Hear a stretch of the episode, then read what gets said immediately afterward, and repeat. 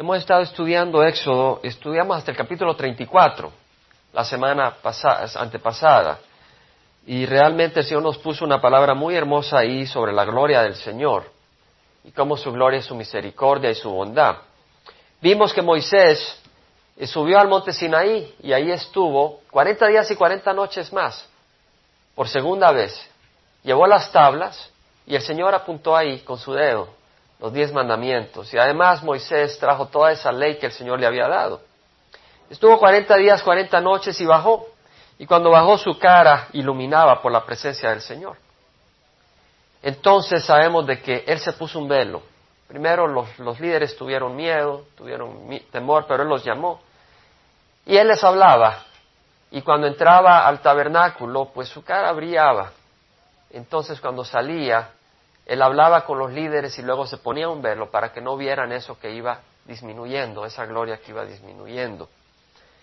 Ahora, en el capítulo 35 vemos que Moisés habiendo bajado, esto es lo que instruye. Veamos el orden de las cosas. Dice que Moisés reunió a toda la congregación de los hijos de Israel y les dijo, estas son las cosas que Jehová ha mandado hacer. Seis días se trabajará, pero el séptimo día tendréis un día santo, día de completo reposo para Jehová. Cualquiera que haga trabajo alguno en él morirá. No encenderéis fuego en ninguna de vuestras moradas el día de reposo antes de darle la instrucción al pueblo de Dios de cómo construir el tabernáculo, antes de darle la ley ceremonial, les habla al pueblo sobre el día de reposo. Estamos. Es lo primero que les menciona, el reposo. Estas son las cosas que Jehová ha mandado hacer. Hacer primero un día completo de reposo para el Señor, y cualquiera que haga trabajo alguno en él morirá. Cualquier trabajo, hasta encender fuego, en ninguna de vuestras moradas el día de reposo. ¿Por qué? La pena era de muerte. ¿Por qué? Antes de hablar por qué, quiero que consideremos una cosa. ¿Quién ha leído las noticias en los últimos días y ha visto lo de Uganda? ¿Quién sabe lo que ocurrió en Uganda? Levante la mano los que han leído lo que ocurrió en Uganda. Pocas personas. En Uganda hubo una secta para la restauración de los diez mandamientos, se llamaba, en África. Y estos líderes decían que el Señor iba a venir el 31 de diciembre de 1999. El 31 de diciembre de 1999 vino y el Señor no vino. Entonces empezaron a decir de que no se habían equivocado, iba a ser el 31 de diciembre del año 2000. Hace dos miércoles se reunieron para celebrar que el Señor iba a venir, que la Virgen María los iba a llevar a los pies de Jesús y que ya venía. Y fueron a despedirse, hicieron una gran celebración, comieron sacrificio de, de bueyes, sodas, se despidieron de sus parientes en las aldeas y todo, y luego entraron a ese templo pusieron madera en las ventanas y en su esperanza los asesinaron. Algunos cometieron suicidio, estallaron bombas de fuego, murieron más de 500 personas. ¿Verdad?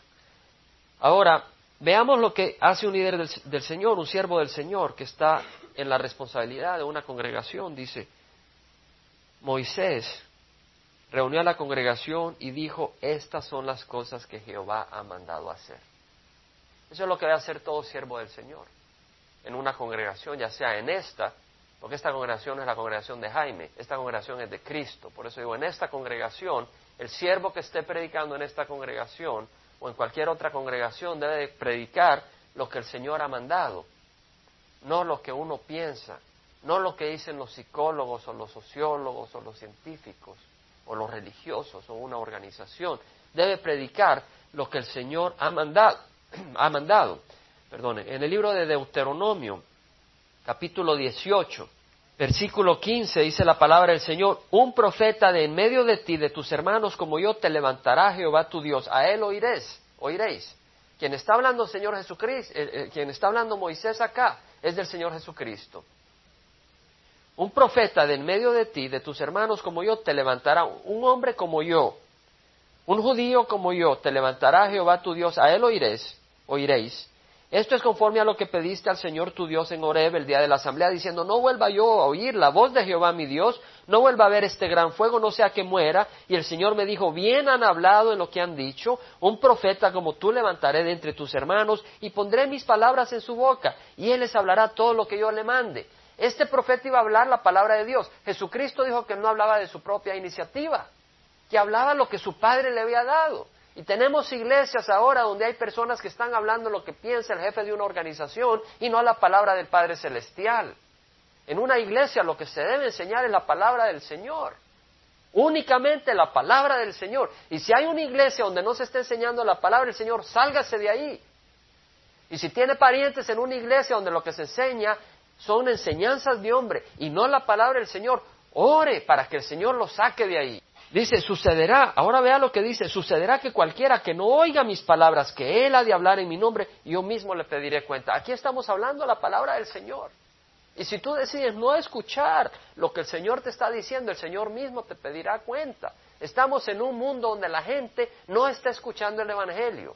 Nosotros tenemos el privilegio de conocerlo. Recibí una carta de nuestro hermano Alice Cecil Nude que van constantemente a China comunista y van, eh, como quien dice, bajo de agua, llevan Biblias para entregarle a las personas que reciben persecución. Y siempre que la policía secreta de China agarra a alguien que tiene Biblias, los agarran, los golpean y todo. Y una, un, recientemente agarraron a un hermano que había recibido material bíblico y lo golpearon por tres días queriendo sacarle para quién iban esas Biblias y dónde las había recibido. Y el hombre no quiso dar información porque él quería que el reino de Dios se propague en China. A los tres días salió golpeado a morir a su casa. Tenía sed del Evangelio y quiere compartirlo con otros y dio su vida por el Evangelio. Allá en África tenemos en Uganda este grupo que no conociendo la palabra del Señor está poniendo la fe en un hombre, en una organización y no en el Señor por no conocer la palabra y han muerto engañados. Nosotros tenemos la palabra del Señor, si oímos la palabra del Señor y no hacemos caso, el Señor nos va a pedir cuenta. El Señor nos va a pedir cuenta. El profeta que hable con presunción en mi nombre, una palabra que yo no le haya mandado hablar, o que abra en el nombre de otros dioses, ese profeta morirá. Una organización que decía que el Señor Jesús iba a venir en el año 1915. No vino el Señor Jesús, dijeron que iba a ser en el año 1925. Y después iba a ser en otro año. Y después dijeron que ya está reinando desde los años 1970. Y digo, pero si el Señor está reinando, ¿qué mal, qué mal reina? Porque este mundo es un desorden. Cuando el Señor reine no va a haber el desorden que hay acá. El Señor ahorita permite que el príncipe de la oscuridad esté reinando por un tiempo para separar las ovejas de los cabritos. Para separar los que son de Él, que quieren servirle, de los que realmente no. Pero vea acá, esta organización, si hubiera conocido este versículo, se hubieran dado cuenta que su líder dijo que el Señor iba a venir el 31 de diciembre del año 1999 y no vino. Ya con eso hubieran sabido que era un profeta falso.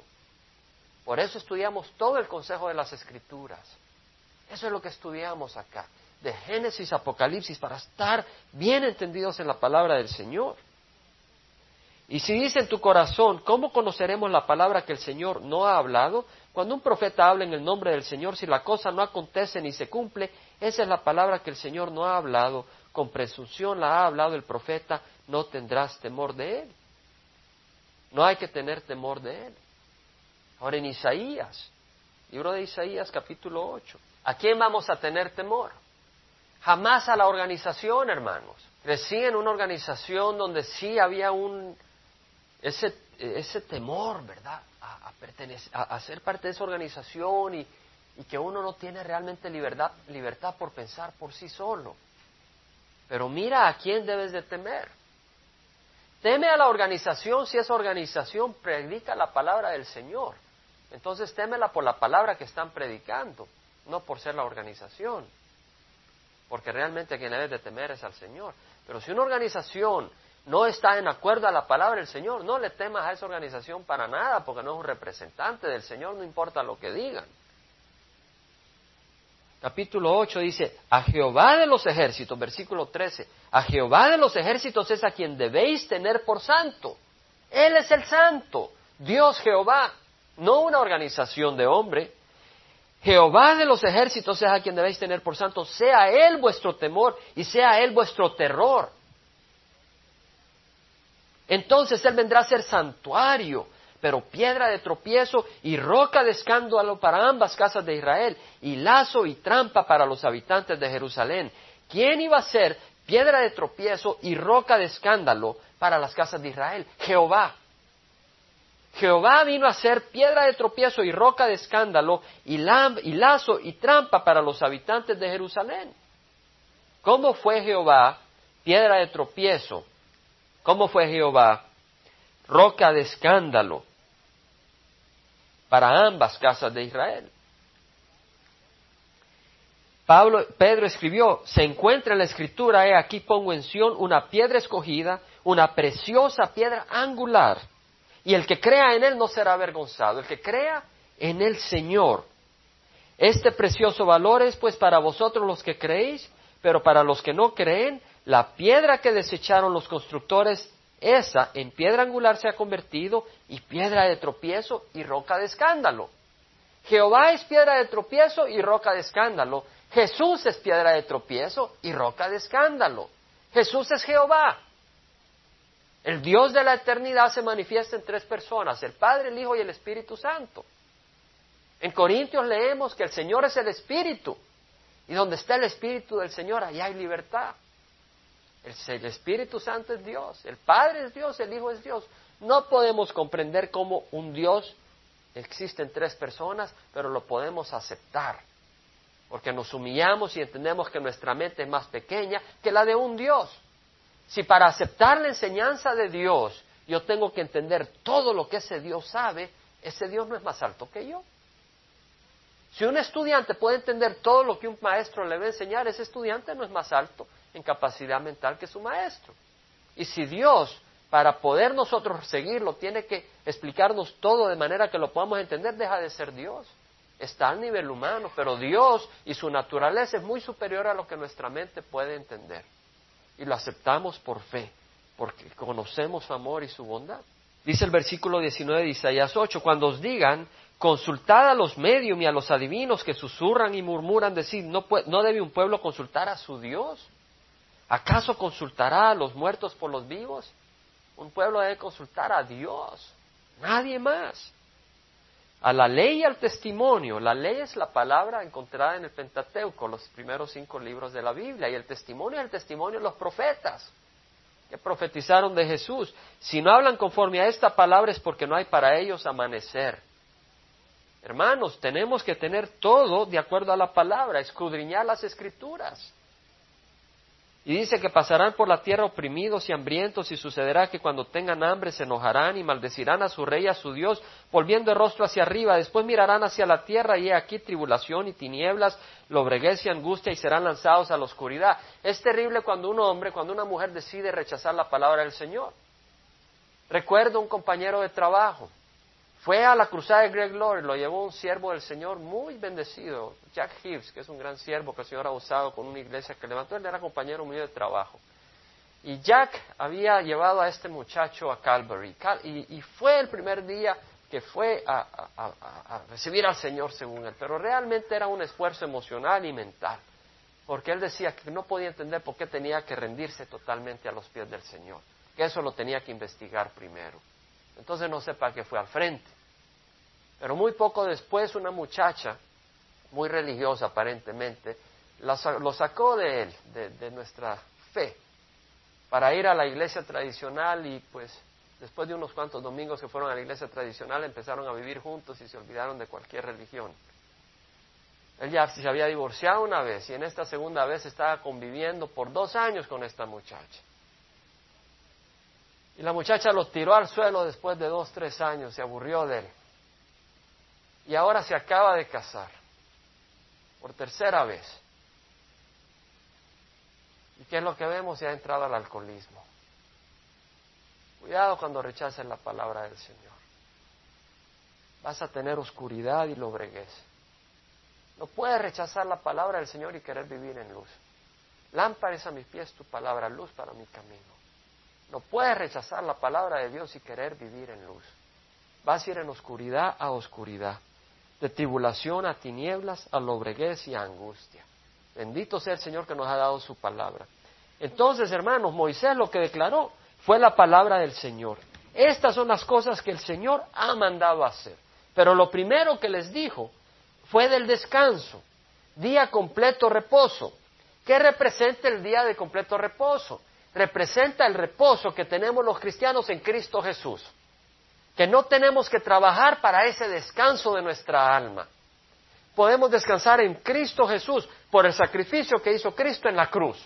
No tenemos que luchar para ganarnos esa salvación como en Centroamérica, en Sudamérica, en México. La gente está luchando en la Semana Santa para ganarse la aprobación de Cristo Jesús a través de su sacrificio. Y el Señor dice, sabes, entra en el reposo del Señor.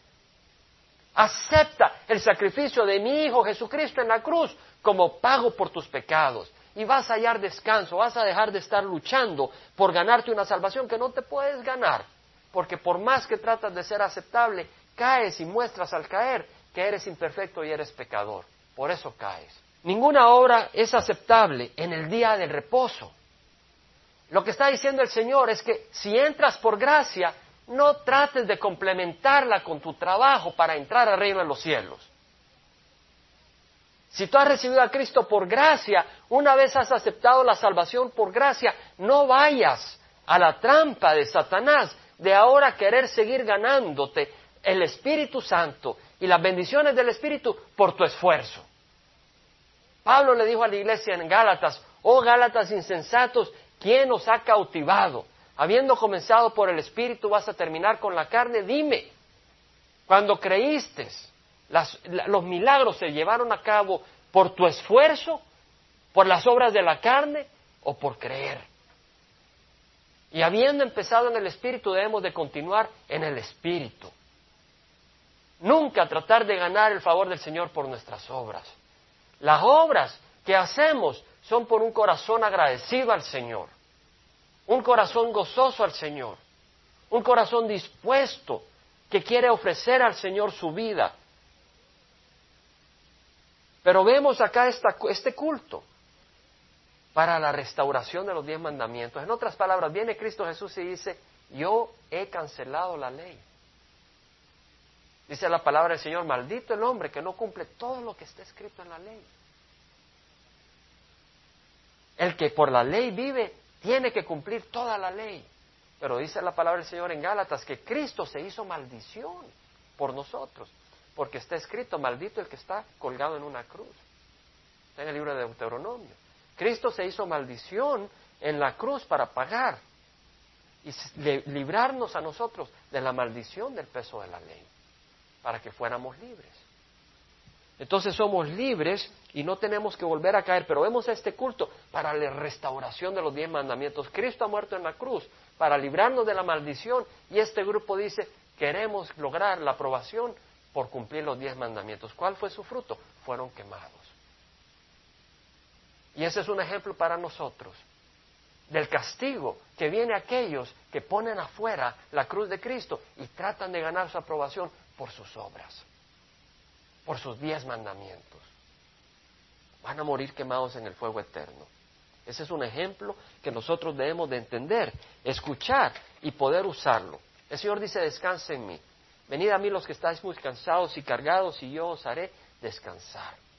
Tomad mi yugo sobre vosotros y aprended de mí que soy manso y humilde de corazón y haréis descanso para vuestras almas, porque mi yugo es fácil y mi carga es ligera.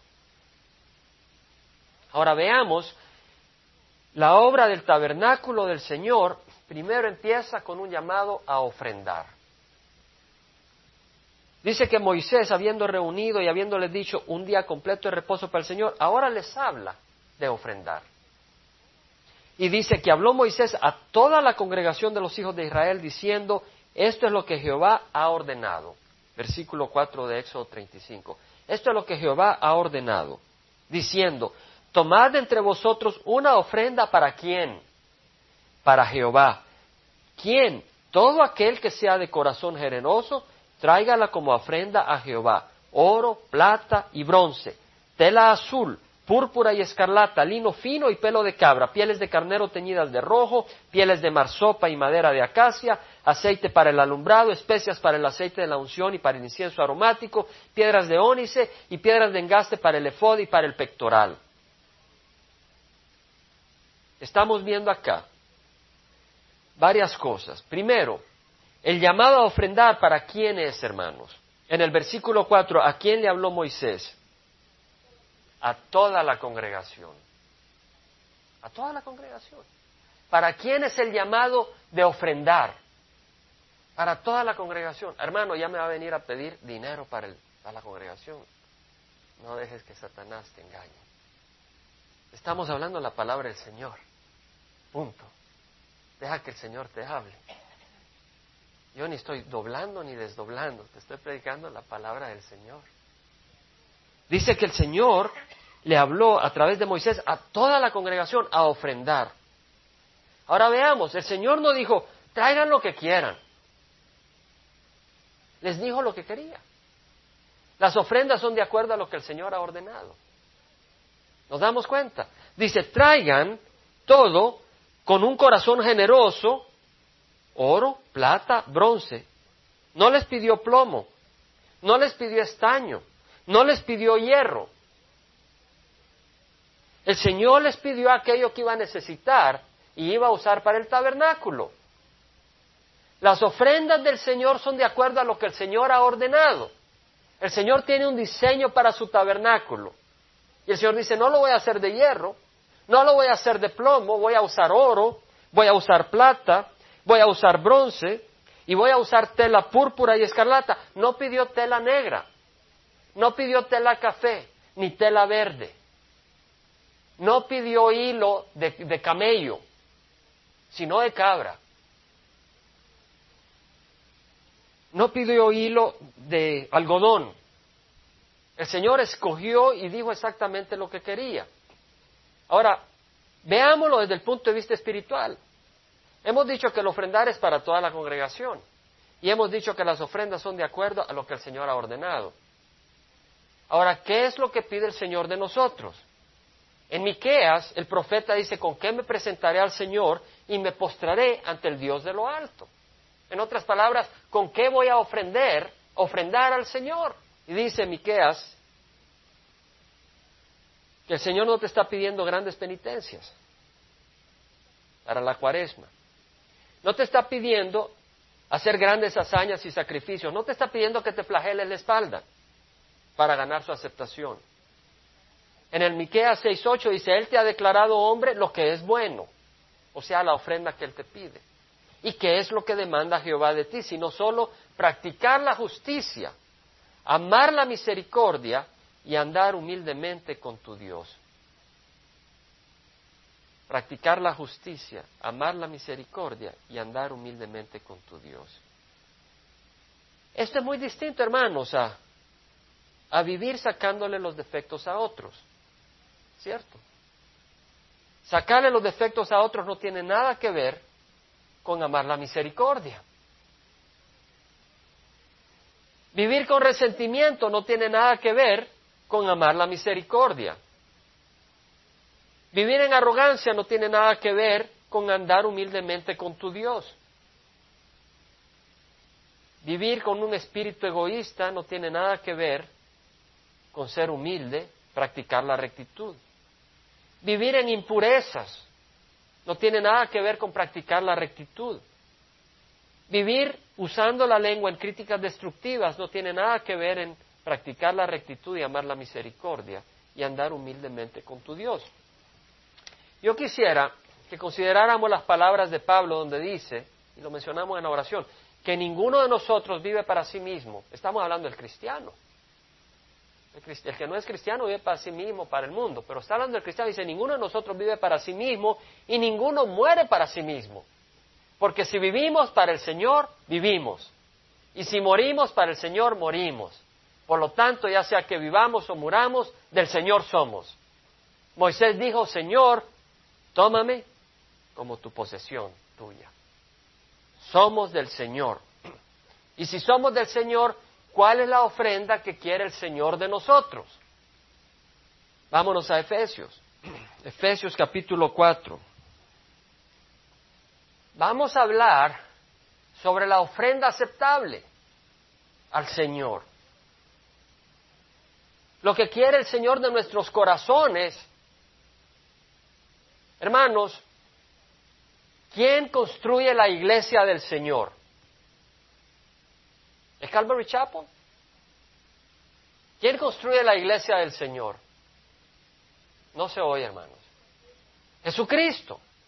Dice que cuando Jesús iba con los discípulos a Cesarea de Filipo, iba con los discípulos. Y les preguntó, ¿quién dicen los hombres que es el Hijo del Hombre? Y unos le dijeron, unos dicen que eres ah, Elías, otros que eres Juan el Bautista, otros que dicen que eres Jeremías o uno de los profetas. Y el Señor le dice, ¿y ustedes? ¿Quién dicen ustedes que soy yo? Pedro dijo, tú eres, eh, tú eres eh, el Hijo del Dios viviente. Tú eres el Mesías, el Hijo del Dios viviente. Y el Señor le dijo, bienaventurado eres Simón, hijo de Jonás, por lo que has dicho no te lo reveló sangre ni carne, sino mi Padre que está en los cielos. Yo te digo que tú eres Petros, y sobre esta Petra edificaré mi iglesia. Tú eres Pedro, y sobre esta piedra, piedra, sobre esta roca, tú eres una piedrita, Petros, pero sobre esta roca edificaré mi iglesia. ¿Cuál es la roca? El testimonio de que Jesús es el Hijo del Dios viviente. Dios jamás va a establecer su iglesia en un hombre. Al mismo Pedro lo reprendió dos minutos después porque Pedro le dijo, Señor, ¿cómo vas a ir a morir a la cruz? ¿Cómo va a hacer eso? Y le dijo, apártate de mí, Satanás, que busca las cosas de los hombres y no de Dios. ¿Cómo va a usar Dios para establecer una iglesia un hombre que le llama Satanás en un momento? Dios no va a establecer la iglesia en una roca que es frágil y muere. Dios establece su iglesia en su palabra viva. Jesucristo mismo dijo, la carne para nada aprovecha, las palabras que yo os he hablado son espíritu y son vida. Pero quien establece la iglesia es Jesús, él mismo dijo, yo estableceré mi iglesia y las puertas del infierno no prevalecerán sobre ella. Tú eres Pedro y sobre esta Petra edificaré mi iglesia. El que la edifica es Cristo. Entonces nosotros debemos de ser piedritas como Petros y Pedro habló de esas piedritas que somos siendo edificados a través de estudiar la palabra y dejar que el Espíritu trabaje en nuestros corazones. En primera de Pedro 2 dice, por tanto, desechando toda malicia y todo engaño e hipocresía, envidias y toda difamación, desechando toda malicia, todo engaño, toda hipocresía, toda envidia, toda difamación. Desead como niños recién nacidos la leche pura de la palabra. Desea la palabra del Señor para que por ella crezcáis para salvación, si es que habéis probado la benignidad del Señor, la gloria del Señor. Y viniendo a Él como en una piedra viva, desechada por los hombres, pero escogida y preciosa delante de Dios, también vosotros como piedras vivas, sed edificados como casa espiritual para un sacerdocio santo. Todos somos sacerdotes en Cristo Jesús.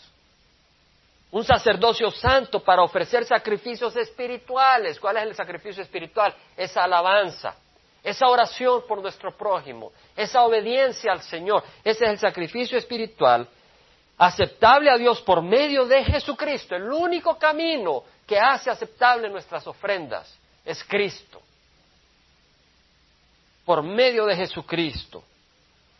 Somos construidos en una casa espiritual como piedras. Entonces quien construye es el constructor, no las piedras. Las piedras son parte de la casa. El constructor es Cristo que nos está construyendo en una iglesia viva, no hecha por ladrillos, sino por siervos y siervas de Dios que le sirven y le ministran en espíritu y verdad. Dice, no salga de vuestra boca ninguna palabra mala, sino solo la que sea buena para edificación según la necesidad del momento para que imparta gracia a los que escuchan. Todo esto está relacionado, hermanos. Vamos a ver cómo todo esto está relacionado. Miren lo que dice, no salga de vuestra boca cien palabras malas, solo pueden salir 99, dice, ¿verdad? ¿Qué es lo que dice, hermanos? Ninguna palabra mala, ninguna. Eso sí, puedes usar algunas palabras que son boberías, pero no importa. No, dice, solo. ¿Qué quiere decir solo, hermanos? Únicamente, ¿qué quiere decir únicamente? Cuando uno está solo tiene compañía. Quiere decir solo, solo esa palabra que sea buena para edificación. Quiere decir que si vamos a hablar, la palabra que vamos a hablar o edifica o no la hablemos. ¿Y quién hemos fallado en hablar palabras que no edifican? Levanten la mano los valientes. Y lo que el Señor dice es, deja ya eso. Empieza a renovar tu mente y a poner en tu mente un entendimiento que no debemos de hablar aquella palabra que no edifica al que escucha. Eso es lo que dice el Señor. Oh, no, mira, yo me quiero ir de aquí hasta Calvary Chapel Costa Mesa rodillas, Señor. Y mientras voy en el camino me estoy criticando a la suegra. Lo que el Señor pide no son sacrificios físicos. Lo que el Señor te está pidiendo es que Él escuche su palabra. Ah, hermano, aquí hay mucho poder en lo que estamos estudiando, si dejas que el Señor te hable. Mira lo que dice. Según la necesidad del momento, para que imparta gracia a los que escuchan. En otras palabras, si vas a hablar, sea que lo hables algo que sea necesario y que le traiga alguna bendición al que escucha no para llenarle sus oídos de locura. Ahora vea el siguiente versículo, y no entristezcáis al Espíritu Santo, al Espíritu Santo de Dios. Usted sabe que podemos entristecer a Dios. Tú sabes que podemos hacer que Dios se sienta triste en nuestro corazón. Cuando recibimos a Cristo Jesús, somos sellados por medio de qué, hermanos? el Espíritu Santo. Quiere decir que el Señor viene a vivir en nosotros, en nuestro corazón.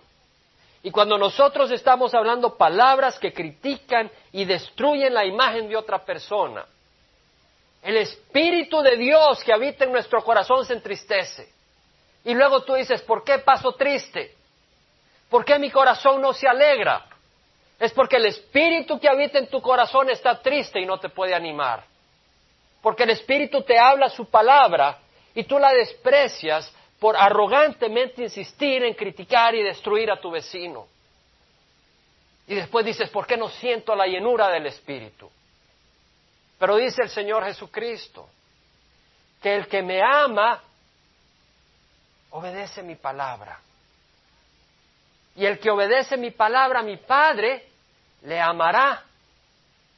Y vendremos y haremos morada en él. Y aquí estamos viendo la palabra del Señor que dice que debemos de hablar únicamente lo que edifica. Cuidado en la casa, cuidado en el trabajo, cuidado en la iglesia, cuidado en el mundo. Hablemos solo lo que edifica, para que el Espíritu de Dios se goce en nuestro corazón y nos llene y nos llene más. Porque el Espíritu de Dios va a manifestar su llenura en ese lugar donde le dejamos ser lleno. En ese lugar donde lo dejamos manifestarse, dice el Señor, y vendremos y haremos morada en Él. Y si el Espíritu mora en Él, y el Padre mora en ti, y el Hijo mora en ti, estarás lleno de gozo. Pero si estás insultando al Espíritu de gloria con tus palabras y tus pensamientos, ese Espíritu de gloria te está llevando a lugares para que oigas la palabra y tú sigues ofendiéndolo, no esperes sentir la abundante vida que Cristo ha prometido a los que le vienen a sus pies. No esperes esa abundancia. Tiene que haber arrepentimiento. No entristezcáis al Espíritu Santo de Dios por el cual fuiste sellados para el día de la redención. Sea quitada de vosotros toda amargura. Quiere decir que si en tu corazón hay amargura, porque ellos son americanos, o porque ellos son salvadoreños, o guatemaltecos, o mexicanos, o rusos, o porque ellos son gordos, o porque ellos son delgados, o flacos, o verdes, o porque te hicieron esto, o porque te miraron mal, o porque te insultaron, y guardas esa amargura en tu corazón, porque se aprovecharon de ti. Y se van a aprovechar de ti en este mundo. Las últimas semanas he tenido una situación difícil en el trabajo. Le he tenido que pedir al Señor, no permitas que crezca la raíz de amargura en mi corazón. El enemigo te va a tratar de destruir. Entre más busques servirle, más te va a tirar los dardos y tú puedes justificar tu amargura. Y el Señor dice, no la justifico. Cuando Cristo estaba en la cruz dijo, perdónalos porque no saben lo que hacen. Y Cristo quiere que nosotros tengamos ese mismo espíritu. Hemos estudiado sobre la gloria del Señor y que la gloria del Señor es su bondad. Y en segunda de Corintios dice la palabra del Señor que si alguno se vuelve al Señor, el velo le es quitado. El Señor es el Espíritu, donde está el Espíritu del Señor hay libertad. Y todos nosotros con el velo descubierto, mirando como en un espejo la gloria del Señor, estamos siendo transformados a su misma imagen de gloria en gloria por el Señor, que es el Espíritu. Entonces vamos a ser transformados a la imagen del Señor en la medida que estamos estudiando su palabra y buscando obedecerle. Y entonces vamos a dejar la amargura, porque el Señor no vino a mostrarnos amargura cuando vino a la tierra. Jamás leemos que se llenó de amargura el Señor Jesucristo. Jamás lo vemos amargo, lo vemos golpeado, lo vemos llorando, lo vemos intercediendo, lo vemos abrazando a los niños, lo vemos perdonando a la prostituta, no condenándola. Y en la medida que veamos al Señor vamos a tener esa naturaleza. Sea quitada de vosotros toda amargura, enojo, ira, gritos. Si tu vida está llena de enojo, ira y gritos, dice el Señor, sabes, tienes que limpiarte de todo eso, porque si no estás entristeciendo al Dios de gloria. Eso es lo que dice el Señor. Entonces tienes que pedir al Señor, perdóname. Ese es el sacrificio que el Señor quiere. Esa es la ofrenda que el Señor quiere de ti y de mí. Que le pidamos perdón. Los sacrificios del Señor son el espíritu contrito. Al corazón contrito y humillado no lo despreciaré, dice el Señor. Eso es lo que quiere el Señor. ¿Quieres la llenura del espíritu? pídele al Señor perdón. Pidámosle al Señor perdón, porque ese sacrificio permite que Él te limpie con su sangre. Maledicencia, así como toda malicia, sed más bien amables unos con otros. Hermanos, el dar monetariamente en la congregación es un sacrificio, es una ofrenda, pero yo creo que más difícil es la ofrenda de la amabilidad, la misericordia y el perdón. No descuides una ni la otra. Porque tenemos obligación con el Señor y buscar las cosas del Señor. Y si esta congregación te bendice, yo te invito a que participes en dar también en esta congregación. Y si no te bendice, busca otra y ora por esta. Pero predicamos la palabra del Señor y buscamos servir al Señor. Ser amables unos con otros. Ese es el sacrificio que quiere el Señor de nosotros. Misericordiosos, perdonándonos unos a otros, así como también Dios os perdonó en Cristo. Y luego dice en el capítulo 5, sed pues imitadores de Dios como hijos amados. Somos amados por el Dios vivo. Somos amados. Hay alguien que nos ama. Y dice, y andad en amor, así como también Cristo os amó. Fíjense que no dice andad en amor, punto, sino que dice así, de esta manera, de esta forma, siguiendo los pasos de Cristo que nos amó y se dio a sí mismo por nosotros ofrenda y sacrificio a Dios como fragante aroma.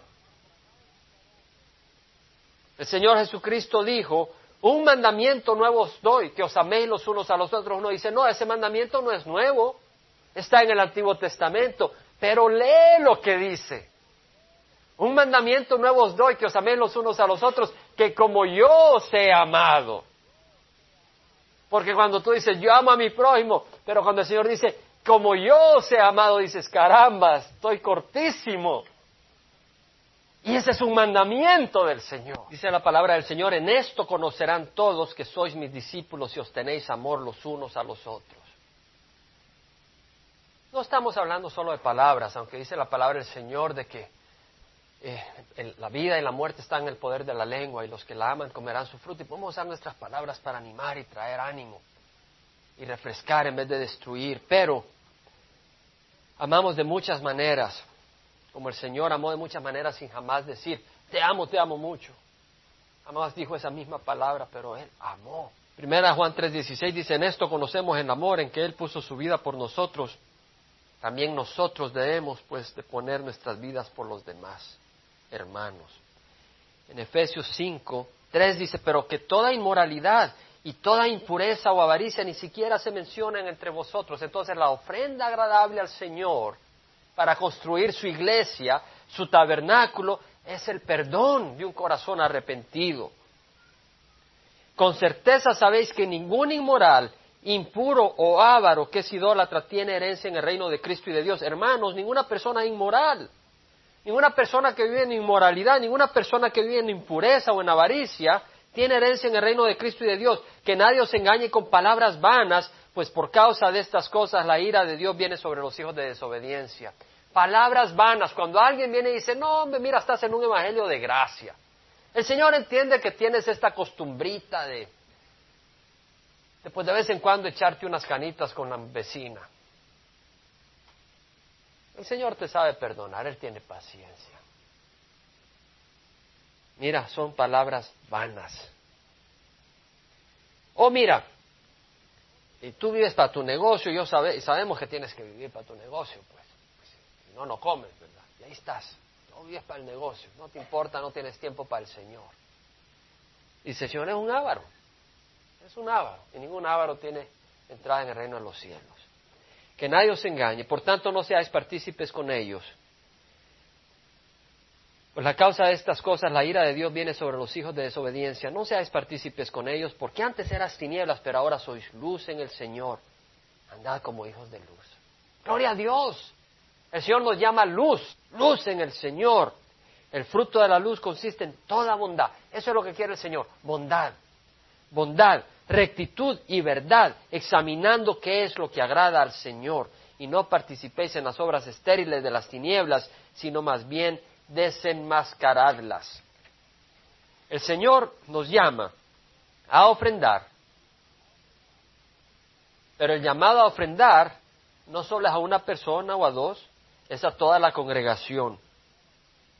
Y las ofrendas deben ser de acuerdo a la palabra de Dios y no a las tradiciones humanas erróneas. Ahí lo hemos leído, estamos.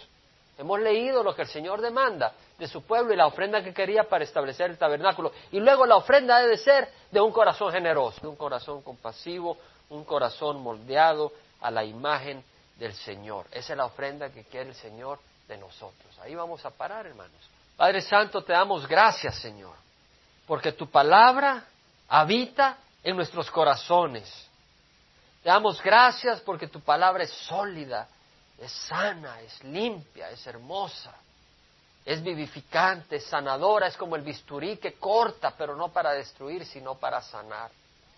Padre, te damos gracias que tenemos el privilegio de estudiar tu palabra y la hemos leído no para condenar, pero para crucificar la carne en la cruz y vivir en el Espíritu de Dios, no buscando la aprobación nuestra de nosotros mismos, sino buscando la aprobación de Cristo que nos ha enseñado cuál es el hombre, cuál es la mujer aprobada ante Dios. Primeramente aquellos que vienen a la cruz de Cristo y segundo aquellos que caminan de acuerdo a los mandamientos de Cristo, de amarnos unos a otros en el amor de Cristo. Padre, te ruego que derrames tu Santo Espíritu en esta congregación. Si tú quieres tu Santo Espíritu, levanta la mano quieres el Santo Espíritu del Señor, levanta los brazos y dice, Señor, derrama tu Espíritu. Padre, te ruego que derrames tu Santo Espíritu, que lo derrames en cada uno de nosotros, un espíritu de sanidad, un espíritu de poder, un espíritu de valentía, un espíritu de humildad, un espíritu de misericordia, un espíritu de bondad, un espíritu que habla con sabiduría, Señor, un espíritu que habla aquello que edifica de acuerdo a la necesidad del momento y no un espíritu que destruye, Señor.